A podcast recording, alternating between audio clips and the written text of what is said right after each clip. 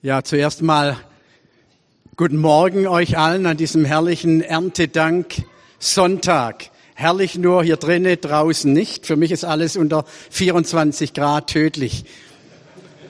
Und wenn man dann manchmal in so Länder kommt wie Deutschland, dann sage ich eigentlich, nur totes Fleisch gehört in den Kühlschrank. Wir leben noch. Also das Wetter ist nicht gerade besonders anziehend, aber ihr seid anziehend. Und ich freue mich, wenn ich so in die Runde schaue eure Gesichter zu sehen, die Bekannten, Uli, die ganze Mannschaft. Ich freue mich wirklich mal wieder hier zu sein und auch vor allen Dingen neue Gesichter zu sehen. Wie Hans gesagt hat, Hans-Peter, darum geht es, dass Menschen herzukommen.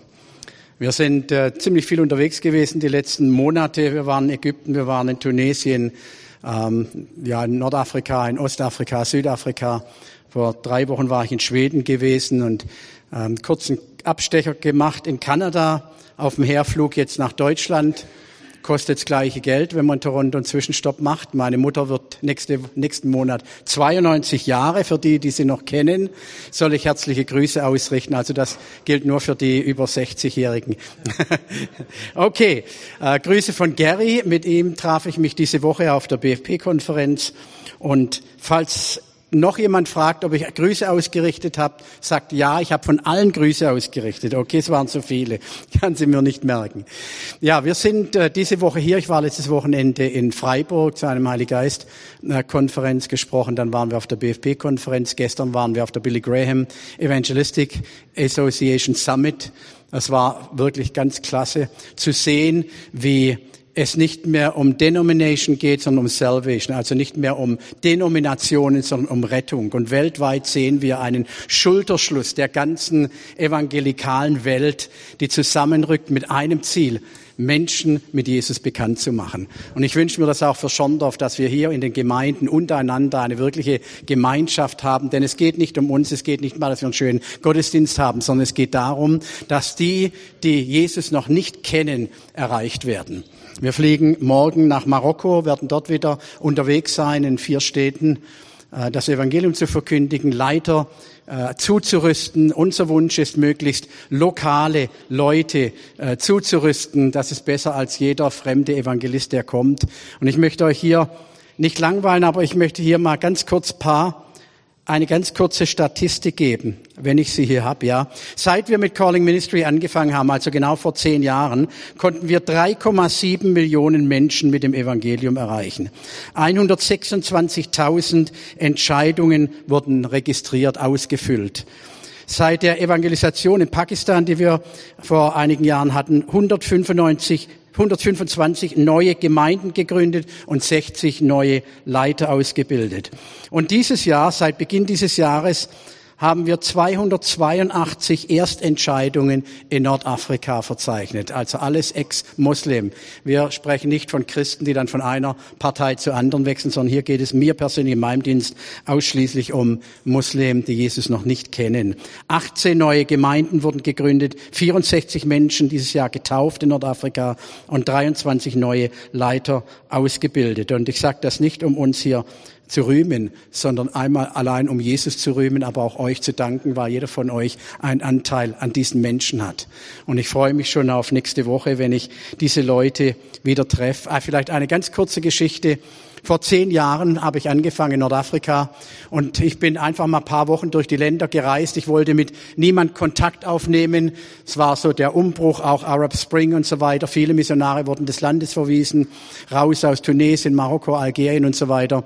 Und ich habe gesagt, ich möchte einfach mal so das geistliche Klima ähm, kennenlernen dort, einfach mit den Menschen sprechen. Wir sind dann, oder ich bin von Kairo rüber bis Marokko, die ganzen Länder durchreist, einfach auf die Marktplätze gegangen, an die Flüsse gegangen, mit den Menschen gespielt gespielt, Schach gespielt, einfach um ins Gespräch zu kommen und zu beten. Und dann wurde ich eingeladen in, in Tunesien von einem Mann. Er sagt, wir haben hier äh, etwa 16 alles Ex-Muslim, MBBs, Muslim Background Believers. Die sind alle äh, hier und die wollen die Geistestaufe empfangen. Die kennen den Geist Gottes noch nicht. Und ich habe gesagt, gut, komme ich. Es war Sonntag, sie haben gesagt, ich soll um 14 Uhr kommen. Ich war bereit, was ich nicht wusste. Die haben von morgens 5 Uhr haben sich getroffen, haben Füße gewaschen, sich gegenseitig, haben das Abendmahl genommen, haben gebetet, gefastet für diesen Tag. Sie nehmen das ernst, die Kraft des Heiligen Geistes zu suchen. Ich kam um 14 Uhr in diesen Raum Es war ein, ähm, ein Mann noch da, ein Gläubiger aus Brasilien, der die Gruppe so ein bisschen betreut hat. Und ich habe keine Viertelstunde gesprochen über den Heiligen Geist, keine Viertelstunde. Ich habe so ein Manuskript vorbereitet gehabt. Eine Viertelstunde, der Heilige Geist fiel. Und die vielen, die lachten, die sangen in, in Zungen, sie beteten Gott an. Das, das hörte nicht auf. Der Einzige, der noch stand, war der Brasilianer. Der konnte es nicht glauben, was da geschieht. Und da war ein, ein Mann dort, er war gläubig, zum Glauben gekommen. Er hatte den Geist Gottes auch noch nicht empfangen, den Heiligen Geist. Und er hatte ein Mädchen von der Straße mitgebracht. Die war noch nicht gläubig. Sie wurde von ihren Eltern rausgeworfen aus dem Haus und für verrückt erklärt. Sie hatte irgendwelche psychischen Probleme und die Familie wollte sie nicht mehr haben. Und er hat sie von der Straße mitgenommen. Und ich habe mich gefreut, was dort geschah. Aber jetzt vor drei Jahren, zweieinhalb Jahren, hat unser tunesischer Koordinator, musste nach Amerika, weil sein Sohn krank wurde. Und dann kam Corona und er ist in Amerika geblieben. So, ich habe keinen Mann mehr in Tunesien gehabt, der die Gemeinden betreut. Ich habe unseren Said aus Marokko gefragt, hast du Beziehungen? Er sagt, ich kenne einen Mann, der, der könnte die, der zukünftige Koordinator werden. So sind wir in Tunesien gewesen und haben dann in seiner Gemeinde gesprochen. Aber bevor ich reinkam, stand er an der Tür und sagt, du kennst mich nicht mehr. Ich sag, nein, ich war einer von den 16 jungen Leuten damals vor zehn Jahren. Ich wurde mit dem Heiligen Geist getauft. Das Mädchen, das sich damals bekehrt hat, wurde mit dem Heiligen Geist getauft. In der Zwischenzeit, sie ist meine Frau, wir haben drei kleine Kinder, wir haben drei Gemeinden gegründet. Das gibt Gott alle Ehre, so etwas zu sehen. Ja, lasst uns mal Jesus einen Applaus geben. Das ist für mich auch Erntedank. Hans-Peter wusste schon, bei mir gibt's immer etwas über Erntedank zu sagen. Wir sind dankbar für die Ernte, die Gott uns geschenkt hat. Und ich glaube, Dank sagen ist eines, aber wir sollten auch immer die, Augen, die Menschen im Auge haben, die Jesus noch nicht kennen. Amen. Ich habe hier tatsächlich mal was über Erntedank vorbereitet. Aber bevor ich das tue, vielleicht haben wir einen ganz kleinen Videoclip an die Technik. Spiel's mal den ersten ab und dann schauen wir uns. Der bei dir in der Liste als erster drankommt. Sind beide so gut, da kann ich mich nicht entscheiden. Give thanks to the Lord, Erntedank. for Give thanks. he is good. His mercies endures forever.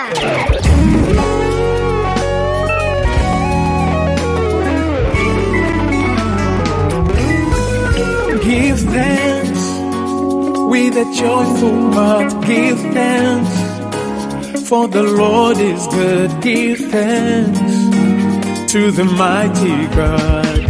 He has done great things. Give thanks with a joyful heart. Give thanks for the Lord is good. Give thanks to the mighty God. He has done great things. Give thanks with a joyful heart. For the Lord is good. Give thanks to the mighty God. He has done. Dankeschön. Erntedank, was bedeutet das für uns? Und ich habe mir hier mal ein bisschen äh, Research gemacht, bisschen nachgeforscht. Wir haben das zwar in der Bibelschule gelernt, aber ich wollte es nochmal genau wissen. Erntedank kommt im Alten Testament das erste Mal vor. Pentakost war der Feiertag, heute Pfingsten genannt, ursprünglich im Hebräischen Shavut. Und das Wort Pentekost, was wir für Pfingsten nehmen, das im Alten Testament Erntedank war, heißt ja im Griechischen 50. der 50. der 50. Tag nach der ersten oder der frühen Ernte. Es war ein Pilgerfest und gemäß jüdischem Gesetz kamen alle nach Jerusalem, um etwas zu tun, zu feiern. Und zwar die Ernte, die sie bekommen haben. Es war ein echter Feiertag. Es wurden Opferrituale durchgeführt. Der hohe Priester nahm zwei frisch gebackene Leibe Brot und brach sie und dankte als, als Dankopfer für den Herrn. Heute in der Neuzeit hat man äh, Pfingsten und Erntedank getrennt. Etwa 300 Jahre nach Christus wurde das vollzogen. Man hat den Erntedankfest, das Erntedankfest eingeführt, wie wir es heute feiern. Erntedank Wir danken für seine Güte, seine Versorgung, für die Ernte, sowohl im physischen als auch im geistlichen Bereich. Und ich wurde daran erinnert, wenn wir beten, jeder kennt das Gebet, äh, unser tägliches Brot gib uns heute, das kennt jeder. Aber dann heißt es auch, nun danken wir für seine materielle sowie auch geistliche Versorgung. Ich persönlich bin dankbar, dass ich hier in dieser Gemeinde groß geworden bin. Diese Gemeinde hat mich geprägt. Hier waren Männer und Frauen, die mich geprägt haben. Auch als ich in Sünde gefallen bin und, und vom Herrn weg war, Jesus verleugnet habe und kam mit 21 wieder, waren Menschen nicht da, die gesagt haben, okay, hier hast du nichts mehr verloren, dein Leben ist kaputt, such woanders sondern wir wurden hier aufgenommen in der Gemeinde als Frucht der Gemeinde. Und ich bin dankbar für lebendige Gemeinden, die da sind. Wir brauchen lebendige Gemeinden. Wir brauchen dich. Wir brauchen jeden Einzelnen. Die Gemeinde ist nicht ein Gebäude. Die Gemeinde sind wir. Und wenn ihr erzählt von, von der Skala, dann wäre es schön, wenn ihr erzählt nicht von, ja, in der Skala, sondern in meiner Gemeinde. Da findet das statt. Wir sind die Gemeinde. Wir sind die das christliche Zentrum. Und ich wünsche mir, dass jeder so ein bisschen, verzeiht mir den Ausdruck, stolz wird auf die Gemeinde. Wir sind ja 18 Jahre in Kissimmee in Florida zu Hause gewesen, in unserer Gemeinde dort. Wir waren zwei Jahre in Südafrika, sind jetzt wieder zurück in den USA, sind aber vor fünf Monaten etwa weiter westlich gezogen nach Tulsa, Oklahoma. Wer es noch nicht kennt, macht dir keine Gedanken. Also ein Dorf, das ich glaube mal langweiliger ist als irgendein, mit kein beleidigen, aber irgendein Dorf auf dem Land, das ist noch toll gegen Tulsa oder wo wir wohnen, Sapulpa, Oklahoma. Warum sind wir dort? Wir sind dort, weil Gott gesprochen hat. Und ich habe eins gelernt, kurz nach meiner Bekehrung sprach Gott zu mir. Und jeder kennt das Gleichnis vom, von der, vom ersten Wunder, nicht Gleichnis, sondern die Geschichte vom ersten Wunder Jesu. Wer weiß es? Erstes Wunder Jesu? Kanan, was war da?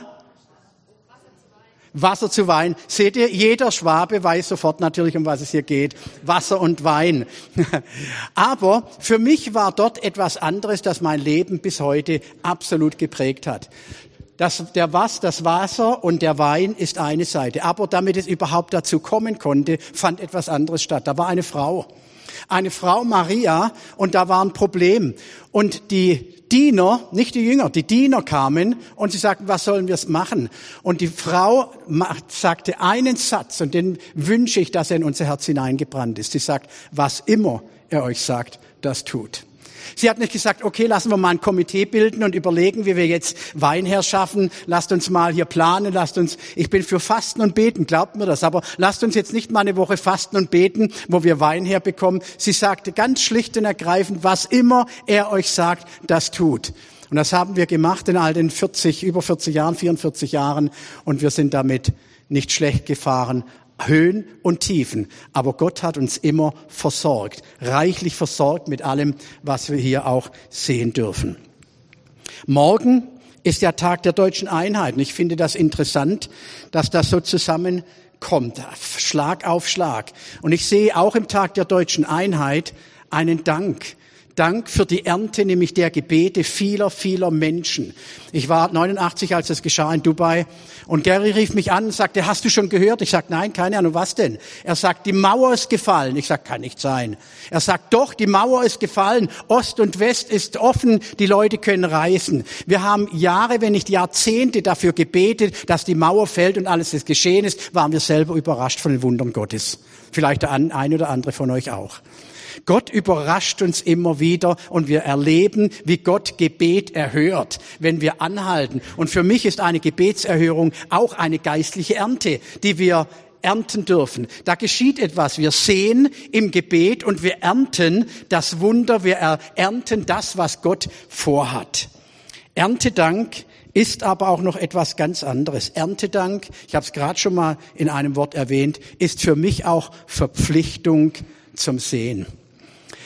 Wenn jeder Bauer nur rausgeht und erntet, ist ja toll und wir ernten das Feld ab. Freddy, richtig, wir ernten es ab und dann freuen wir uns an der Ernte und im Februar, März, April, wenn der Schnee schmilzt, dann schauen wir auf das karge Feld und sehen was? Nichts. Warum? weil der Bauer versäumt hat zu sehen. Wir ernten nur das, was wir sehen. Und das ist genau das, was Jesus auch hier sagt. Und ich möchte euch mal ganz kurz, denn für mich gibt's nicht Wichtigeres im Leben als das Wort Gottes. Wir können viele kluge Reden halten, aber entscheidend ist, was sagt denn Gott? Und ich möchte euch hier einige ganz markante Verse vorlesen. 2. Korinther 9, Vers 6. Dies aber sage ich, wer sparsam sät, wird auch sparsam ernten. Und wer segensreich sät, wird auch segensreich ernten. Das betrifft jeden Bereich unseres Lebens. Das betrifft eine Geldanlage. Ich habe das nie gemacht. Ich habe nie Glück mit sowas und ich lasse da die Finger weg. Was man nicht kennt, sollte man bleiben lassen. Aber da gibt's Leute, kluge Köpfe, die sehen in eine I don't even know, was, wie es heißt, Shares, Aktien, die, die geben Geld in eine Aktie und die Aktie wächst. Wunderbar, wenn Sie genug Weisheit haben dafür. Also wenn ihr es nicht habt, lasst bleiben. Aber hier geht es nicht nur um das Sehen im materiellen Bereich, das Sehen auf dem Feld. Wobei das für mich ein absolut typisches Beispiel ist, sondern hier geht es um das Sehen im geistlichen Bereich. Was sehst du in andere Menschen hinein? Was sehen wir als Vater, als Mutter? Und ich sage das bei mir, die Eltern sind beide Vater und Mutter. Ich bin vielleicht altmodisch, aber es gibt immer noch Mann und Frau, ja, als Eltern. Ich hoffe, ihr ihr steht da hinter mir. Wenn nicht, ist mir auch egal. Aber die Bibel spricht von Mann und Frau. Was sehen wir in unsere Kinder? Und warum haben wir heute so viele Probleme auf dieser Erde? Weil ich sehe, wie wenig Güte, wie wenig Liebe, wie wenig Barmherzigkeit in die Kinder, in die Jugend hinein investiert wird. Kritik, ja. Vorbild, ja, geschiedene Ehen und so weiter, zerstörte Menschen. Ist das die Saat, die wir in diese Generation hineinsehen wollen? Ich will eine gesunde, junge, neue Generation sehen. Und da bin ich verantwortlich als Mensch. Solange ich Atem habe, möchte ich alles in die jungen Menschen investieren, das Gott mir zur Verfügung gestellt hat. Ich möchte nichts festhalten, absolut nichts festhalten von dem, was Gott mir gegeben hat. Wir brauchen junge Leute und unsere Verantwortung ist es, in sie zu investieren. Aber nicht nur unsere eigenen jungen Leute, sondern wie ist es mit dem Nachbarn? Was sehen wir in unseren Nächsten hinein? Was sehen wir in unserer Umgebung? Was sehen wir im Alltag, im Laden? Sind wir bereit noch im Glauben zu sehen, um dann Gottes Ernte auch wachsen zu sehen? Ein zweiter Vers hier, Galater 6, 7 und 8, da heißt es, irrt euch nicht, Gott lässt sich nicht spotten. Denn was irgendein Mensch sät, das wird er auch ernten. Denn wer für sein eigenes Fleisch sät, wird von dem Fleisch Verderben ernten. Wer aber für den Geist sät, wird von dem Geist ewiges Leben ernten. Noch ein Vers, Philipper 4, 17. Nicht, dass ich die Gabe suche, sondern ich suche die Frucht. Paulus ist hier sehr deutlich. Es geht ihm nicht darum, dass er in den Menschen die Gaben sucht und dann womöglich als toller Mann dasteht, sondern ich suche die Frucht. Und immer wieder, auch wenn ich in Gemeinden komme und sie sagen, oh, das war ein toller Gottesdienst, sage ich, wir danken dem Herrn, aber lass mich in einem Jahr mal wiederkommen und schauen, wie sich dein Leben verändert hat. Was hat sich in diesem Jahr getan? Sehen wir Frucht aus dem, was wir sehen? Noch ein Vers hier. Johannes 4:36, der erntet, empfängt Lohn. Ist das nicht toll? Das gilt jedem, jung und alt. Wer erntet, der empfängt Lohn und sammelt Frucht zum ewigen Leben, damit beide, der sät und der erntet, zugleich sich freuen. Wir sehen oft in andere Dienste hinein. Unser eigener Dienst sät wieder in Junge in andere Dienste hinein. Es ist wichtig, dass uns bewusst ist, dass wir von dem, was wir bekommen haben, weitergeben, hineinziehen. Und wir dürfen von Gott etwas erwarten. Ich tue es nicht, weil ich etwas erwarte. Aber ich freue mich über das, was hier geschrieben steht, dass wir Lohn empfangen zum ewigen Leben. Und beide, der seht, oft denkt man so, ja, die tollen Evangelisten, wir gehen nach Afrika und dann sind da 10, 20, 30, 50.000 Menschen, die zum Glauben kommen. Toll, das ist ein klasse Evangelist. Aber wir, nein, jeder Einzelne, der beiträgt im Gebet, mit seinen Gaben, mit seinen Diensten, bei uns, ob das jemand in der Technik ist, ob das jemand, der, der Prospekte äh, zusammenfaltet, egal wer, jeder trägt dabei dazu bei, dass Menschen gerettet werden. Da gibt es kein höher oder niedriger. Wir alle sitzen quasi im gleichen Boot und wir rudern nach dem Schlag des Heiligen Geistes, wo immer er uns hin haben will. Wir sitzen gemeinsam in der Mission und der Evangelisation. Johannes 15, ich könnte das ganze Kapitel lesen, aber ihr kennt es. Wenn wir in ihm sind und er in uns, was heißt es dort? Dann werden wir kärglich ernten. Stimmt das? Come on, ihr dürft ruhig mitmachen. Mich stört das nicht, ich bin Afrikaner, ja. Was heißt es dort? Viel Frucht. Also nicht nur, okay, wer mitarbeitet, wer, wer sät, wer erntet, wer in mir bleibt und ich in ihm, der wird auch, naja gut, manch einer wird dann auch vielleicht Frucht bekommen. Nein, hier heißt es, der wird viel Frucht bekommen. Und dafür bin ich vielleicht bisschen biased, bisschen ein, ein eigensüchtig. Ist es Deutsch eigensüchtig? Ich möchte viel Frucht für den Herrn bringen. Ich möchte so viel wie möglich Frucht bringen. Ich möchte dem Teufel so viel wie möglich Schaden zufügen, auch in dieser Zeit, die wir haben. Und wir feiern hier Erntedank. Wir danken nicht, weil wir so großzügig, großartig sind, sondern weil er das Wachstum geschenkt hat. Er hat das Wachstum geschenkt. Und hier vielleicht noch etwas, was mir die letzten Jahre eigentlich immer wieder schon durch den Sinn geht. Egal, ob ich hier das Klavier anschaue oder ein, ein Holzboden oder ein Ständer, das ist materiell, Materie. Das geht irgendwann zu Ende. Es verrostet oder verrottet oder wird irgendwann auf den Müll geworfen und sonst etwas. Das hat kein Leben. Aber alles, was Leben hat, alles, was Leben hat, das ist dazu angelegt, im Kern angelegt, zu wachsen.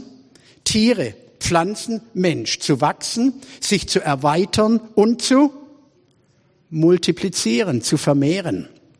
Und da muss ich immer wieder auf mein eigenes Leben schauen. Wir wachsen. Ja, ich bin gewachsen, wie ihr seht, nur in der falschen Richtung.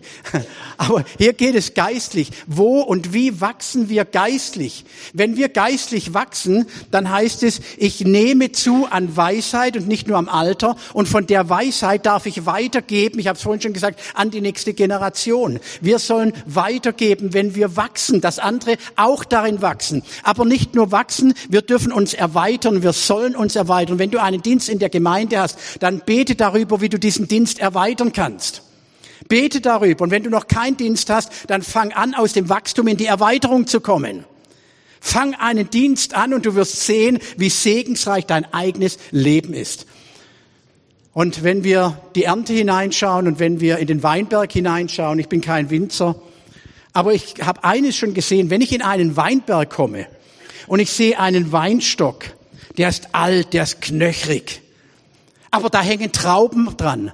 Und ich sehe einen jungen Weinstock, da hängen Trauben an. Ist mir völlig egal, wie alt der Weinstock ist, solange er Frucht bringt. Und ich möchte jetzt euch Eltern, Geschwister auch mitgeben. Egal wie alt ihr seid, solange Atem in euch ist, habt ihr eine Verantwortung für diese Welt. Habt ihr eine Verantwortung für eure Mitbürger, für eure Nachbarn, für eure Angehörigen auf die Knie zu gehen, wieder anfangen zu beten. Und wenn er sagt, ach, die wollen nichts hören, dann frage ich mal in den Raum hinein, ich bin mutig, ich bin ja Kind dieser Gemeinde, haben wir es ihnen eigentlich schon mal ganz klar gesagt?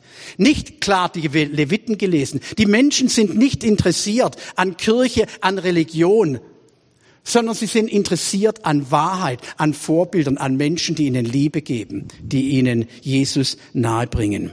Das Weizenkorn die Zukunft des Weizens liegt nicht in der Zukunft, sondern die Zukunft des Weizens liegt im Korn. Ein Korn bringt nicht nur eine Ehre mit vielen Körnern, sondern wenn die wieder gesät werden, multipliziert es sich. Und ich möchte auch dir sagen, deine Zukunft, man spricht so oft davon, ja meine Zukunft so in zehn Jahren. Deine Zukunft liegt nicht in der Zukunft, sondern liegt in deinem Kern. Was hier drin ist, das entscheidet über deine Zukunft, wie sie sich entwickelt.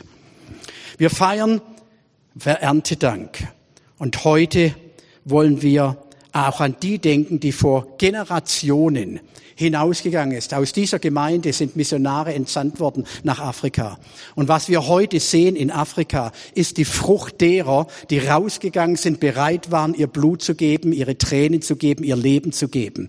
Und dann sieht man die Missionare heute, die Evangelisten, sagt, toll, was ihr da macht. Es ist gesät worden mit Tränen und heute ernten wir mit Freuden, was damals gesät wurde. Aber es verpflichtet uns heute wieder zu sehen, damit die nächste Generation ernten kann. Wisst ihr, was mich besonders freut? Habe ich noch zwei Minuten? Ich hoffe. Wisst ihr, was mich freut, wenn ich in Deutschland reise? Und wir hatten jetzt auch die BFP-Konferenz. 40 Prozent der des Gemeindewachstums sind ausländische Gemeinden. 30 Prozent, glaube ich, afrikanische Gemeinden. Wir haben vor 100 Jahren Missionare nach Afrika geschickt und haben gesagt, Afrika ist der Dark Continent, der, der dunkle, dunkle, der dunkle Kontinent. Und wir schicken Menschen hier von dem reformierten Deutschland, dem Deutschland des Lichts, schicken wir nach Afrika. Wisst ihr, was ich heute sehe?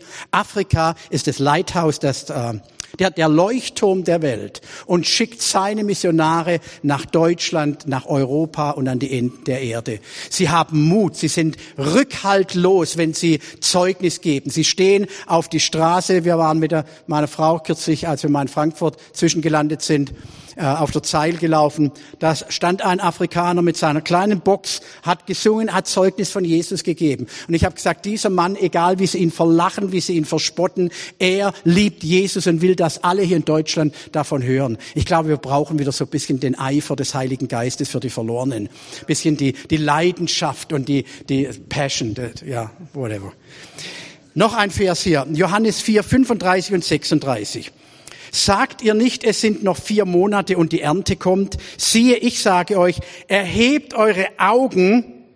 Das ist wichtig. Wir schauen immer nach unten. Wir schauen nur das Dunkle an. Wir schauen immer die Situation. Wir sehen Corona, das hinter uns liegt, hoffe ich, hinter uns liegt. Wir sehen die Flutkatastrophen im Ahrtal. Wir sehen den groß, die große Zerstörung des Hurricane in Florida. Wir sehen dass, da die, die Kriege in der Ukraine. Wir sehen all die Katastrophen. Und was machen wir? Wir schauen runter in die Bildzeitung oder in CNN oder in Google. Was sagt denn Google zu der ganzen Situation? Ich glaube, es ist Zeit, dass wir wieder das Wort Gottes zur Hand nehmen und sagen, Herr, was sagst du über die Zeit, in der wir leben? Wir leben in einer guten Zeit. Ich glaube, es gab nie zuvor eine bessere Zeit wie die, die wir haben. Ich glaube, wenn Paulus mich hört vom Himmel, bestätigt es und Petrus, weil sie nie die Möglichkeit gehabt haben, die wir heute haben, die Menschheit mit dem Evangelium zu erreichen. Ich bin nach Tulsa, weil ich dort helfe, mithelfe, der Global Evangelist Alliance äh, zu bilden, ein, eines, das größte evangelistische Netzwerk. Wir verbinden uns mit allen Evangelisten weltweit, Afrika, Asien, überall, um eines sicherzustellen, dass im Jahr 2033 jeder Mensch auf Erden die Möglichkeit hat, das Evangelium zu hören. Und da braucht es jeden, nicht nur Evangelisten, es braucht jeden Einzelnen in jedem Dorf. Mein Wunsch wäre, wenn hier im Remstal in jedem Dorf eine lebendige Gemeinde entstehen würde. Denn Gemeindewachstum äh, geschieht durch Multiplikation auch der Gemeinden. So eine Gemeinde müsste mindestens drei Zweigemeinden haben. Sorry, Christian. fangt an, fangt an mit kleinen Kreisen und bildet Gemeinden, damit jeder Nachbar kommen kann und es authentisch erleben kann, was wir verkündigen. Reife Frucht heißt es hier. Und siehe, ich sage euch, hebt eure Augen auf und schaut die Felder an, denn sie sind schon weiß zur Ernte. Sie sind weiß. Immer wieder sagen mir Leute, ja, bei uns, da will niemand was von Jesus wissen. Und komischerweise, wenn ich mit den Menschen rede, ganz normal rede, dann sind sie offen. Wenn ich jemand sehe, der krank ist und ich sage, oh, was hast du, da darf ich für dich beten. Ich habe es persönlich erst ein einziges Mal in meinem ganzen Leben erlebt, dass jemand gesagt hat, nein, das will ich nicht. Alle anderen waren offen dafür. Wagt es mit Jesus, denn dafür ist uns die Kraft des Heiligen Geistes gegeben. Vergesst nicht, Erntegedank kommt von Pentekost, Pentekost kommt von Pfingsten, okay? Ist immer noch ein Zusammenhang da. Der erntet, empfängt Lohn und sammelt Frucht zum ewigen Leben, damit beide, der sät und erntet, zugleich sich freuen. Das ist auch ein wichtiger Punkt. Die Freude am Herrn soll unser Leben bestimmen und das ist, was die Welt sieht. Die Freude, wie wir uns untereinander lieb haben, die Einheit, die Freude. Und ich wünsche mir hier von Herzen, dass es eine Gemeinde der Liebe und der Freude ist. Freude steckt an. Freude steckt einfach an und probiert es einfach mal. Schaut mal jemand ins Gesicht, der nicht so freudig guckt und, und strahlt ihn einfach mal an. Sagt, wie geht's dir eigentlich? Ja, schaut euch mal an. So viel wunderschöne Gesichter hier. Das ist auch eine Ernte. Ein letztes hier. Er hat uns aufgetragen, in die Welt zu gehen und die gute Botschaft, das Evangelium weiterzugeben. Weiterzugeben. Jesus starb am Kreuz mit einer Absicht. Und ich möchte hier zum Schluss den Bogen, wie Hans-Peter gesagt hat, ich kann nicht anders, ich bin Evangelist. Aber Jesus kam auf diese Erde mit einem einzigen Ziel, Menschen mit Gott zu versöhnen. Und als er am Kreuz starb und sein Leben hingab, er starb und in die Erde gelegt wurde, war das der Samen für eine Millionen und Milliarden Ernte, die wir heute ernten dürfen. Das Problem ist nur, dass das vor 2000 Jahren geschah und die Leute nicht mehr wissen, was geschah. So zum einen möchte ich euch sagen, hier sind Menschen in deiner Umgebung, die noch nichts von Jesus wissen. Jesus Christus, der Same, der in die Erde fiel. Aber ich möchte ganz kurz noch einen Moment für das eine Schaf vielleicht nehmen, das Jesus noch nicht sein Leben gegeben hat. Vielleicht kommst du in die Gemeinde schon viele Jahre und du läufst mit und du nennst dich auch Christ. Aber weißt du, was ein Christ ist? Was ist ein Christ? Ein Christ ist nicht, was in deinem, deinem Religionstitel steht, wenn du dein Antragsformular ausfüllst. Das macht uns nicht zu Christus, Christen. Christen sind Menschen, die Christus ähnlich sind. Die genau das tun, was Christus getan hat. Kleine Christusse. Wir sind Jesus Christus Nachfolger und Jesu Christi Verkündiger. Ah, Deutsch, sorry. Wir, wir spiegeln ihn wieder. Wir reflektieren Jesus durch unser Leben. Und wenn du Jesus Christus noch nicht aufgenommen hast, sondern es nur nimmst als, als Vorwand in die Kirche zu gehen, ich bin auch Christ, dann darf ich dir heute Morgen eines sagen. Als vor 2000 Jahren Christus starb, da hat er sein Leben für dich gegeben. Und wenn du der Einzige in diesem Raum bist, der es noch nicht getan hat, kannst du das heute tun. Ihm dein Leben geben, damit nicht nur diese wunderschönen Früchte zu sehen sind, sondern dass dein Leben verändert wird und dein Leben Frucht bringt für die Ewigkeit. Dass du einmal nicht in der Hölle landest wie ein totes Stück Materie, sondern dass du im Himmel sein kannst auf ewig und immer mit Jesus zusammen. Lass dich versöhnen mit Gott. Lass dich versöhnen mit Gott. Gott liebt dich so arg. Er hat seinen Sohn gesandt und sein Sohn starb ganz bewusst, gewollt. Wer geht freiwillig in den Tod? Er ging, damit du und ich Leben haben. Und zwar Leben in vollem Genüge, sagt die Bibel, in Freude, mit Kraft im Alltag. Wir alle leben in der gleichen Welt. Wir alle haben die gleichen Katastrophen, die gleichen Unwetter, die gleichen Krankheiten. Wir alle haben dieselben Umstände. Aber wir haben einen Gott, der uns durch diese Umstände durchträgt. Ich bin Zeuge davon, dass Jesus mich seit 65 Jahren nicht einmal verlassen hat. Und ich bete, dass wir das begreifen. Er wird dich niemals verlassen, noch zu spät kommen, wenn wir ihm ganz vertrauen. Und wenn auch wir bereit sind, selber unser Leben als Same in andere Menschen hineinzusehen.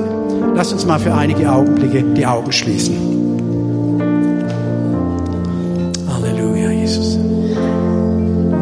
Vater, ich danke dir für diesen Morgen. Ich danke dir, dass du uns immer wieder zeigst, wie gut du bist. Du versorgst uns mit täglichem Brot, mit all dem, was wir ernten dürfen. Und Herr, wir wollen von dem auch zurückgeben, was du uns gegeben hast.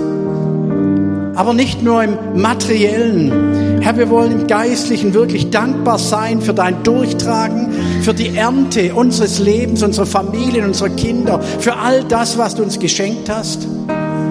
Aber gleichzeitig, Herr, rufe ich zu dir für all die, die dich noch nicht angenommen haben. Unsere Verwandten, unsere Nächsten, unsere Kinder, die Kindeskinder, Herr, dass keiner verloren geht. Herr, diese Welt schreit nach Erlösung und wir haben die Erlösung in den Händen.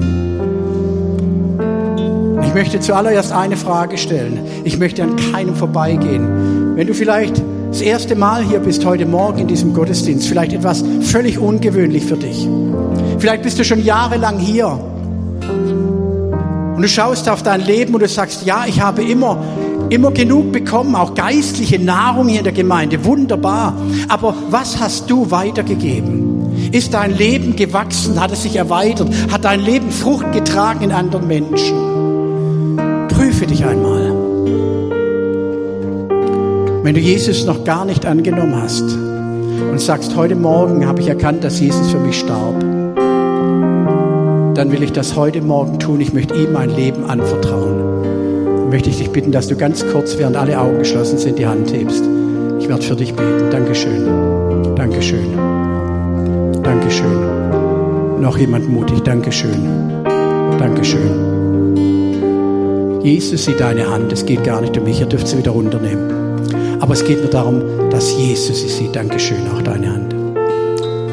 Vater im Himmel, ich danke dir für die Menschen, die heute Morgen dein Wort empfangen haben. Und Heiliger Geist, dass du zu ihnen gesprochen hast. Und ich bete, dass sie eine Entscheidung gerade jetzt für dich treffen und sagen, himmlischer Vater, ich gebe dir mein Leben. Jesus, ich danke dir, dass du für mich gestorben bist.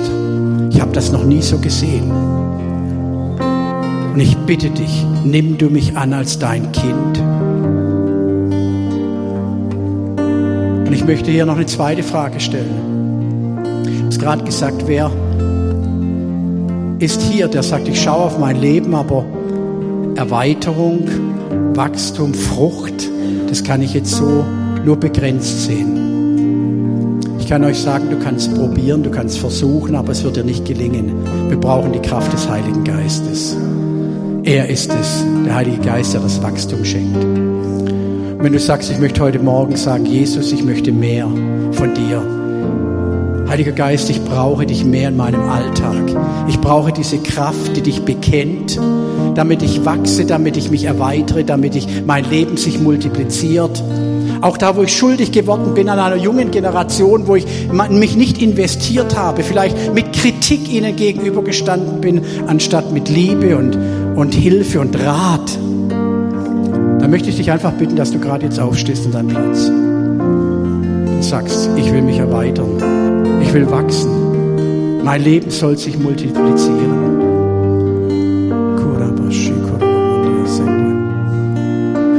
Glaube, nur der, der sagt, mein Leben ist alt und lebenssatt, der kann sitzen bleiben. Ich glaube, wir haben alle Raum zum Wachsen. Wir haben alle Raum, um uns noch mehr zu multiplizieren. Ich selber möchte mich hier dazustellen. Warum? Weil ich sage, Herr, ich möchte mehr sehen in meinem Leben, als ich je zuvor erlebt habe. Und ich bitte das Lobpreisteam, dass sie uns ein Lied singen. Wenn du Gebet wünschst, hier sind Männer und Frauen, die beten. Ich werde auch hier sein.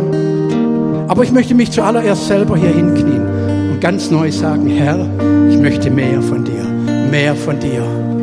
Wir brauchen mehr von deiner Kraft. Wir wollen mehr von deiner Liebe, die wir weitergeben können. Wir wollen wachsen als Gemeinde. Wir wollen uns multiplizieren. Wir wollen investieren in andere Menschen.